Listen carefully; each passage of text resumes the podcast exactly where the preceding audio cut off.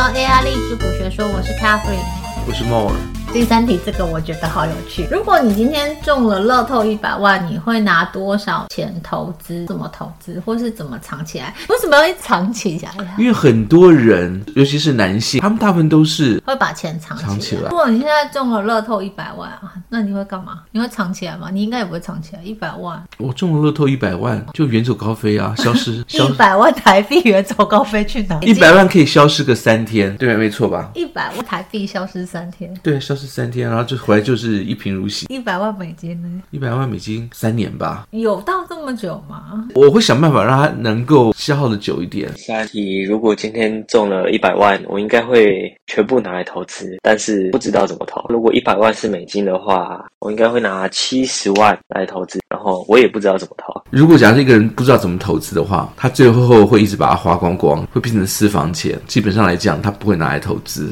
不过我觉得他刚刚提到的一个东西还蛮重要，就是他可能会想要拿来投资，可是他不知道要买什么，因为他年纪还蛮轻的。刚刚回答问题，大概都二十出头岁，还没有学会很多投资的相关知识吧。我觉得很多人有这个问题。我们之前做的问卷里面，其实也是很多人他想要学投资，可是他根本不知道怎么开始。你有什么建议？他会觉得说，这是一个投资的一个契机。既然有了第一桶金，我们就可以想办法变成第二桶金，那等于是他的第三桶金。对不对？对，最后就是花在买房的。我认识好多这种人。譬如说，他刚刚讲，如果中台币一百万，他七十万拿去投资，有赚到两百万，就可以买房子了。不是，我跟你讲，刚开始新手投资人，嗯，会赔钱，赔钱的几率很大，然后之后就后悔，说我有一百万，我可以出去一个月的时间把它花掉。不会，他如果来问我，我就不会让他赔钱。很难说的，我把握我可以不要让他赔钱。如果我中一百万美，立刻发信给老板，哎，不好意思，我明天不去工作。然后你还是要花钱嘛？你的目的就是要花钱，不是跟我一样吗？我会干嘛？花掉啊！你一定出国去玩，好不好？把它玩到花光光。哦，对，我一定会先带爸爸妈妈跟全家人一起先出去玩。我跟你讲，第四题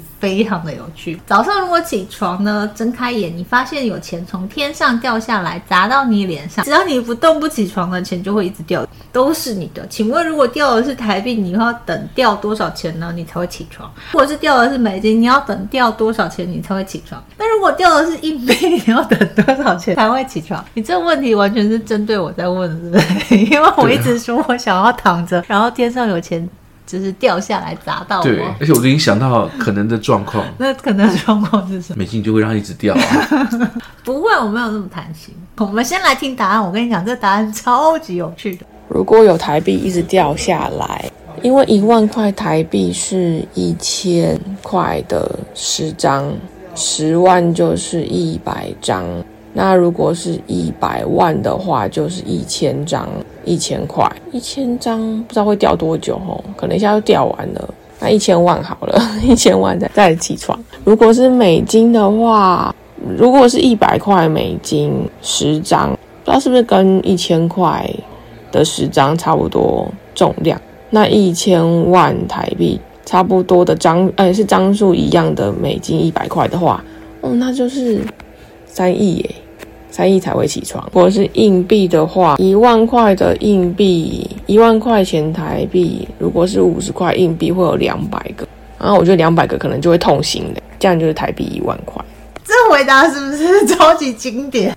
因为我听了这么多答案，只有他超可爱，他很认真算到底会有多重。我觉得他非常的实际，这才是真实状况。就是他有经过计算，所以他大概算得出来多少钱。钱子掉下来的时候，你还可以这么冷静的计算。我当然会想说越多越好，可是你要知道，你可能会被压死。但是如果是掉多少钱我才会起床？我想到的画面是那鱿鱼游戏里面那个球如果掉下来，然后如果刚好在正下方，那应该会被砸死吧？那周围的人就有福了。对，那你多少钱你会起床？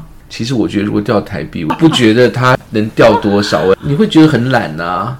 掉美金可以等一等，美金掉多少你才要起？我心里面会想说，之前错过的那个两亿，对，换算成台币大概是两硬币，你应该也不想要。对，我就完全不要啊！这种东西你要要它干嘛？第五题，从你开始投资或是存私房钱到现在，有富有了吗？精神上或实质上的存款有增加吗？如果不只是看存款，就是存款加上负债的话，增加吗？你知道那个一般的公司里面的资产负债表？知道，是资产加负债。假设说你的工厂好了，嗯、它的价值是一一亿，然后你去拿这个工厂去贷款贷了一亿，嗯、这时候资产加负债两亿是两亿。比如说你现在有一栋房子，就像刚刚讲的，假设是工厂，然后呢是一百万，嗯、你又去跟银行借了一百万，一百万，那你名下的一百万的资产，那可是这一百万你就拿去花，嗯、一直到你死掉为止，在这个。人生的过程当中，其实你是拥有两百万啊，我懂你的意思了。这是资产加负债，也有人在讲说，当你如果在死之前借了一大笔钱，这样，其实你是最富有的。假设我一年后就是死掉的话，我现在就去借钱，然后把它花光光，这样我就好多钱，好多资产。对，但是如果我知道我一年后会死的话，很可惜。你这你的观念很奇怪，这样为什么没有人会这样想的？你要这样想说，你的问题。是你要借钱，你要先有资产啊！哦，我有借得到钱，我不用担心。就是纯粹纯亏底这样子，那种就是知道快要死，然后又没有资产，没有还债能力，然后去借一堆钱，这种叫骗子。开始投资到现在，精神跟实质上都还不到富有，但存款有增加，只是最近增加的幅度变少。如果是存款加负债，因为我没有负债，所以存款还是小幅增加。他蛮幸福的，没有负债。你记不记得我大概给你提过，每一次呢那个房市崩溃再起来，然后我有一个试算表，那个试算表我不知道你看过没有，就是它都可以再翻个三倍以上。很久以前看过。房市真的很久没有崩盘崩盘了，只是目前现在有机会又把这张资产表拿出来。它崩盘的时候，你要做什么样的动作？如果我们是资产管理公司，先有，我们会先把大房子嗯换成小房子，换成小房子的原因是因为。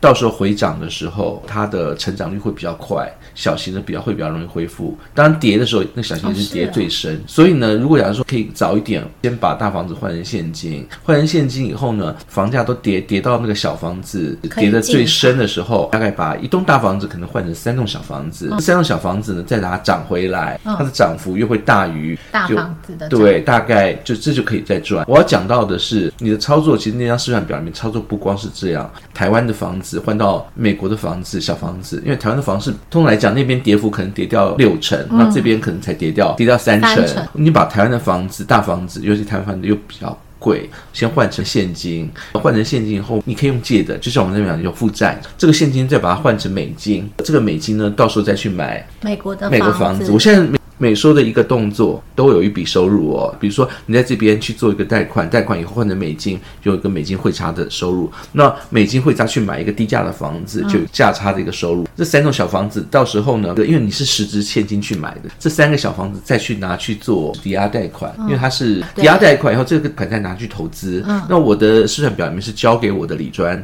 去做基本的投资。你贷款的时候，你可以同时拿去做出租，你拿给他投资的时候，因为是在正好在低点，因为会在往。上，然后等到房子起来了，然后呢，这个时间点刚刚讲讲到的汇差，再加上房子的报酬率，然后呢，房子的资本利得，还有房子的租金外，再加上投资的赚的钱，这个加起来最少会有一点五倍以上的收入。但是我刚刚讲三倍，三倍的原因是因为你交给银行理专再去做操作，操作的时候呢，可以请银行理专再把那个操作的部分。用他的亏损再贷出来，贷出来再去做第二轮这样的动作，嗯、一样是买更小的房子。呃，台湾这边一栋买三栋，美国那边的房子小的，然后呢，大概这个可以操作两轮，这样加起来报酬率就有三倍。听你讲，好像赚钱都很容易。你知道我今天早上啊，有被钱砸到吗？没有，我也是在听人家讲故事。我今天听到的是艺术品的操作，我有认识艺廊老板在跟我分享他早期怎么进入这个行业的故事，说他那时候进场到现在，他帮客人买的艺术品的投报率是二十倍起跳。他有帮不同的客人操作不同的艺术品，二十倍是基本，哇，好厉害哦！你应该去佩服那些吉普赛人啊，他们是无本起家，真的哎，好。而且这种动作它可以骗无限次，所以投报率是无限乘无限。无限对啊，嗯、我就没这个本事。能够骗人这个本事，可能比巴菲特的投资术还神奇。对啊，我觉得当骗子还蛮厉害的哎。也不是每个人都可以当天赋呢，还是不是？所以我无法回答你的问题。那你要回答这个问题啊？你从开始投资到现在，有富裕了吗？我的现金流一直是还不错的。嗯、我不要讲说。资产负债表有没有增加？因为我们第一集谈到你是怎样的有钱人，就有三种不同的嘛。有一种成长特别快嘛，这我这不是我嘛。有一种是真的是资产加负债很大的嘛，我也不算是。那你算哪一种？就是现金流还 OK 的，因为有钱就会花掉，是属于我这种的。那在你问我说有没有富有，我的现金流一直还是够用的状态嘛。所以目前来讲，按照这种方式算是富有的。其实你的资产负债表不是很大，但是只是现金流的富有，就属于精神上了嘛，对不对？别人看我是没有钱的这样，但是呢，其实我觉得我过得还蛮富裕的。谁看你觉得你没有钱？那个人是谁？告诉我，啊、我会跟他讲说你眼睛有问题。我真的没有啊！昨天你们才发现，最近换了新的电脑，我还买了一台 PS Five，因为十月到了，十月哦，你要正好要缴税是一个借口啦。然后呢，他就是要把你赚的钱拿去花掉，花掉会回到一个基本的操作的金额。好，你不要再讲，有很多人连花掉的钱都没有。昨天那个谁，我们在上课的时候，而且还会问课堂直接问我说：“你讲那么多量化策略，你赚了没吗？”我看他问的真的不是好时机。一个月前他如果问我，我跟你讲说，我讲我赚了四十几趴，然后呢是半年内。可是现在问我，我就跟他说我只赚。二十六七吧。最近我听到身边朋友或朋友的朋友的故事，大概都是赔钱，而且都真的赔蛮多的。我有听到都是上百万在赔的故事。最近景气不好，股市不好，请大家操作要小心。我以为你在说最近买的，你跟我买一样是只有 G O 啊。对啊。绩优你可能赚不多，但是基本上没有赔，有赚但没赔嘛。如果假设说你像我一样，就是还有在做一些选择权的操作，没有做，那个其实还蛮好做的，因为它的波动没有那么大。你如果你是当卖家的话，你就赚还蛮多的，不波动对于卖家来讲是最好赚。啊，这集讲了几个重点，我还是要来 summary。第一个重点，千万不要失心疯的想说。有机会赚到快钱，有可能就是你的钱被骗走了。我还是很怀疑，钱被骗的时候，他为什么第一次就要骗你啊？他可能觉得没有第二次吧，他可能觉得我第二次就会清醒。他还是用抢的哦，他不是我把钱放在他的台子上，他是整个用抢。他真的很缺钱，对，所以那个那个印象真的太深刻了。但我觉得也还蛮好，就是我只是被骗一一千块。你很清醒嘛？你没有想说要把它再赢回来？没有，就伤心的走掉，觉得我买冰淇淋的钱就没有了。我觉得很多人就是很期待可以很瞬间的赚到很多钱。如果你要赢了的话，那一千块回报是多少？好像是四千块。一比四，哎，这就不要玩了。我那时候不知道嘛，我那时候就是觉得他不会有四千块给你啊。我知道，我那时候就是觉得我会猜得到嘛，就傻嘛。以现在我觉得还蛮好的时间点，就是像刚刚 Mo 讲的，现在的整个景气是下行的嘛。就不管你呃你手上有没有钱，可是你现在开始存，就算你存的钱很少，可能是一万块、两万块，可是等到一个时间点还不错的时候，你进场你就会有一定的投报率。有一个我们没有讨论到的，就是。是没有人回答的，是第五题里面，我一个问题是说，如果假设说资产加上负债乘上里面所有家里面的人数，我觉得这会答案会有不一样哎，答案会有不一样的原因是因为如果你的家里面，我这样讲好了，你夫妻两个人，你这边问的是有没有大于定硬币掉落的金额，硬币大家回答都很少，好不好？就是我跟你讲，如果这就是我的重点了，就是如果假设你家里面有两个小孩，跟你家里面没有两个小孩，你有两个小孩，你希望多掉一点啊，家里面还有两个。小孩子要养啊，那硬币掉到哪里去都养不起。现在养孩子有多贵？我看这个就是真实的世界，好不好？我知道，我当然知道真实的世界长什么样。应该是这样讲了，硬币掉下来会化成钱，你不觉得跟你工作很像吗？哦，就是辛苦钱、皮肉钱。肉钱啊、我每次在赚钱的时候，我都觉得都是皮肉钱。硬币掉下来会痛，但是如果你要拿这个钱，就要必须要忍痛，对不对？没错吧？哦、原来你的意思是这个，是这个意思，不然为什么要换成硬币呢？有轻松钱要。赚，我觉得大家都想要赚轻松钱。我这边是问说要掉到多少钱，这样对不对？有些人可能就设定说，我只要赚多少钱，那所以呢，那个呃美金就会掉得快一点。那钱币掉的是又痛又慢，慢，就像我做专案，每天都觉得太痛苦。就是这样子啊。如果你有小孩子的话，你可能会忍多忍受一些痛苦的动作啊。所以对你来讲，你是很轻松的啊。我承认，我跟身边的一些朋友比起来，我的经济压力是小的嘛，因为我没有养小孩这一段，那当然就差很多。养一个孩子至少五百到一千。你要改变你的设定，你要生命中要有很多小朋友。我讲的小朋友是指钞票。这个我当然希望，可是我还是不想上班啊。谁会想上班？上班很痛苦哎、欸，还是要忍受。刚即使是掉美金，美金也是有一点重量。刚你还在算嘛？